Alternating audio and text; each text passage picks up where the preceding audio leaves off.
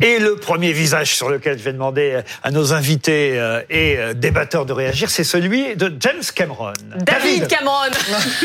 James Cameron. Si seulement, pas le Titanic, si seulement, si seulement, si seulement on, aurait pu, on avait pu parler cinéma, franchement. Ça aurait été un beau Titanic il y a quelques années quand même, David Cameron. Aussi. Ah, oui, oui, oui, il a fait le Titanic du Brexit en tout cas.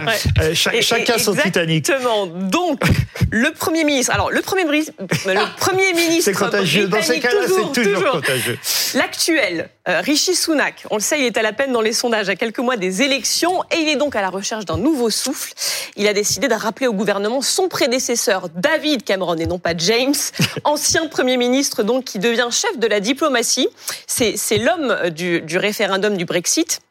C'est lui qui avait déclenché le référendum sur la sortie du Royaume-Uni de l'Union européenne en 2016, Alors qui, lui a valu voilà, Mhm. qu'il avait d'ailleurs démissionné euh, euh, après tout ça. Donc un ancien Premier ministre rappelé au gouvernement, et ça c'est pas commun, euh, Laurent. C'est un jeu de chaises musicales, en fait. Euh, C'est pas commun, mais euh, au fond, si, ça le devient. En tout cas, chez nous, en France, on a trois exemples euh, comme ça qui euh, ont été euh, pre- Premier ministre et ensuite, et souvent d'ailleurs, c'est au Quai d'Orsay, ministre des Affaires étrangères. C'est effectivement Alain Juppé à qui c'est arrivé, Laurent Fabius aussi, et même Jean-Marc Ayrault, qui d'ailleurs était à la manif euh, hier, euh, l'ancien Premier ministre. Fabius aussi, euh, Jean-Marc Ayrault, oui, Fabius, Juppé et Jean-Marc Ayrault. Fabius était aussi à la manif. Oui, voilà, il était aussi à la manif hier, mais ces trois-là sont passés par Matignon et ensuite sont devenus. Vous savez ce qui ne leur est pas arrivé à eux? Alors allez-y. C'est que David Cameron est devenu lord. Parce que pour être ministre, et d'ailleurs peut-être que nous devrions nous en inspirer au Royaume-Uni, il faut être parlementaire. Et comme il n'était pas député à la Chambre des communes, eh bien il a fallu qu'il soit l'équivalent du Sénat britannique, mais donc il a été nommé lord pour pouvoir entrer au gouvernement. Mais il faut aussi une part Je ne crois d'humilité. pas que ni Laurent Fabius, ni Alain Juppé, ni, Non, ça, ni. Ayrault étaient tétanoblis à l'occasion de leur retour au Quai d'Orsay. Mais quand même, il faut une part d'humilité ou d'orgueil d'ailleurs. Je ne sais pas comment. lord? Non, non, non. Je reviens à, à- à la situation d'avoir été Premier ministre et d'accepter après d'être, euh, j'ai envie de dire, seulement ministre. C'est facile, vous pensez?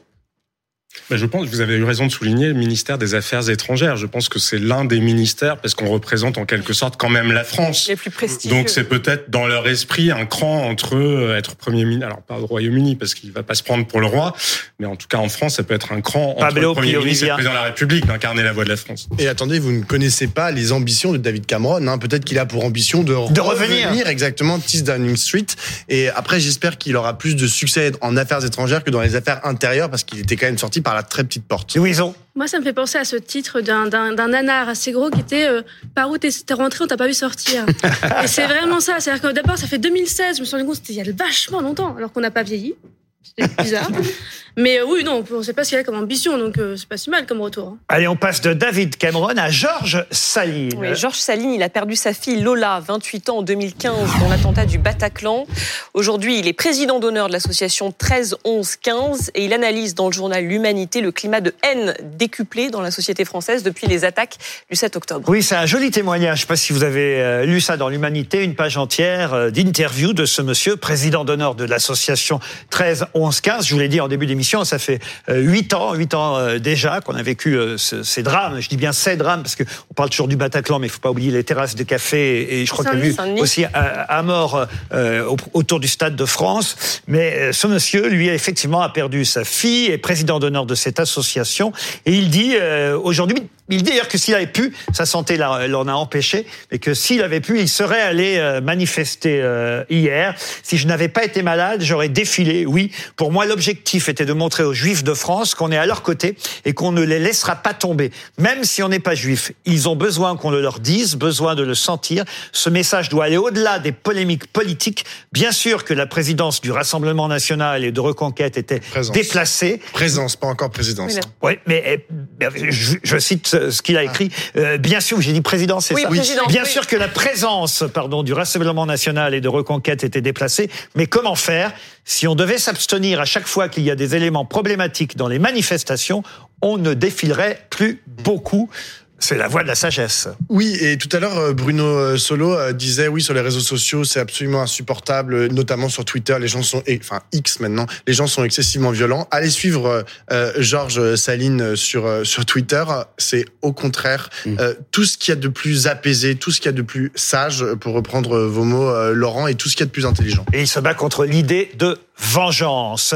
On passe au Vous visage n'aurez de... pas ma haine. Pardon Vous n'aurez pas ma haine. oui, c'était Antoine Léris, si ma mémoire est bonne, qui lui avait Absolument. perdu son épouse, effectivement, et qui avait euh, fait ce- ce- cette phrase, et ça a donné un texte magnifique. Et Un des ensuite, plus beaux, un des plus bouleversants une que pièce de théâtre sur- et même un des plus film. honnêtes, surtout sur. oui, c'était magnifique. Antoine euh, Léris, qui je travaillais, je crois, à la mairie de Paris euh, maintenant, non? Absolument. Enfin, en tout cas, il y travaillait il y a encore quelques temps. tout Il y a fait. encore quelques temps. Bravo en tout cas de vous rappeler d'Antoine Léris et de cette phrase magnifique « Vous n'aurez pas ma haine ». On passe au prix Nobel de la paix, euh, Narges Mohammadi. Voilà, prix Nobel de la paix 2023, militante iranienne euh, pour les droits des femmes. Elle se bat contre l'obligation du port du voile.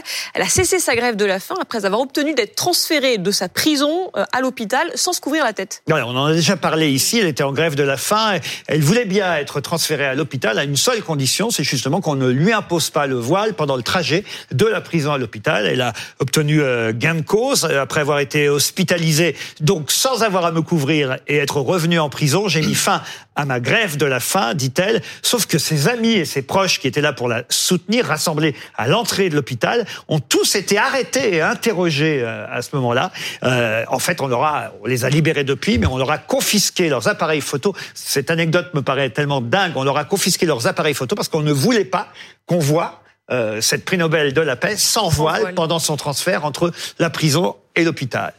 Je pense qu'il faudrait lui donner le prix Nobel tous les jours, d'abord. Et euh, j'en profite pour est courageuse, conseiller, très courageuse. à propos de femmes courageuses, cette lecture, avant, pendant, après Noël, ce que vous voulez. Collectif euh, de bédéastes, comme on dit, de Marjane Satrapi, qui est iranienne, comme Mmh. vous savez. Et c'est euh, voilà, c'est bouleversant, c'est à offrir, à souffrir.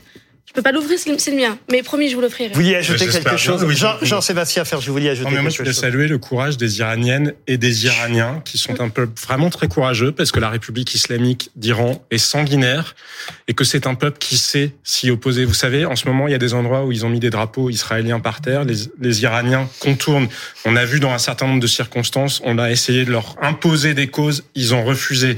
Elles se battent contre le voile. Un certain nombre d'hommes iraniens les aident aussi. Et je crois que ce peuple-là, le courage, la dignité de ce peuple-là qui est confronté à une dictature absolument sanguinaire depuis euh, 45 ans maintenant, doit vraiment être reconnu. Et ça met en perspective le manque de courage de certains de ne pas se arrêter là hier, quand on voit effectivement les menaces qui pèsent sur leur intégrité physique, sur leur vie, dans des pays où effectivement la moindre manifestation d'opposition est réprimée dans le sang.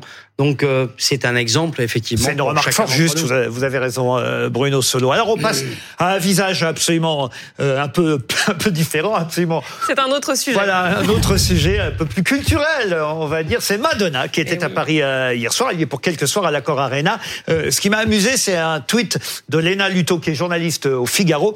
Il était 22h08 euh, hier soir et elle tweetait la si sympathique la si sympathique Madonna daigne monter sur scène pour son premier concert à l'Accor Arena avec juste plus de 68 minutes de retard. Pour rappel, le dernier métro arrive à son terminus vers 1h15 et le prix des billets était délirant pour aller applaudir euh, Madonna. On voit des images. Euh, je crois que finalement, tout le monde a eu son dernier métro parce que ça s'est terminé avant.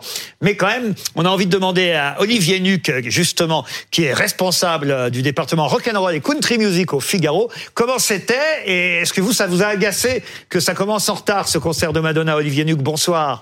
Bonsoir. Non, ça m'a pas agacé parce que pour le coup, on a vu effectivement des techniciens s'affairer à vélo. réparer un projecteur qui était défectueux. Bon, l'installation d'une scène pareille, c'est un travail colossal. Et C'était pas de sa faute, vous nous dites en fait. Non, elle l'a dit elle-même sur scène. Elle a dit pour une fois, c'est pas de ma faute, avec beaucoup d'humour et de second degré. Donc, ça a désamorcé toute euh, tentative de d'agressivité ou de ressentiment de, de la part du public, ce qui était très malin de sa part. Madonna, très amoureuse de la France, qui a fait ses débuts en France d'ailleurs, on l'oublie un peu. Oui, un petit peu. Bon, elle a quand même fait ses débuts principalement à New York. Après, c'est vrai qu'elle a accompagné Patrick Hernandez, mais euh, il y avait, il y avait peu d'allusions à la France hier dans le show, mais beaucoup de d'hommages à, à New York, la ville qu'il a vu éclater à la fin des années 70. Il y a quatre concerts. Et là, après le Bataclan, Madonna. Oui, Elle Absolument, venue. vous avez Elle raison. Elle place de la est, République. elle est venue euh, effectivement à, à Paris à ce moment-là. Madonna fera quatre concerts. Il y en a déjà eu un hier soir. Euh, le Monde, le journal Le Monde, euh, titre euh, aujourd'hui Madonna mène de l'allant à l'ennui. Vous, qu'est-ce que vous en avez pensé en, en- en trois phrases?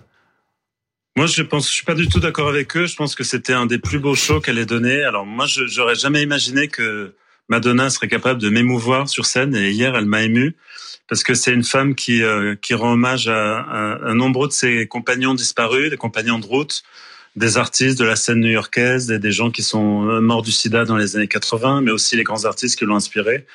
Et le show était très bien orchestré, très bien agencé, avec une mise en scène qui parfois évoque l'opéra même, des choses très très belle avec les obsessions qu'on connaît chez elle, mais une présence de la mort est quelque chose de très de très sombre et très profond dans, dans, dans ce show. Donc, je suis pas du tout d'accord avec mon confrère, ce que je lui ai fait savoir d'ailleurs dès ce matin.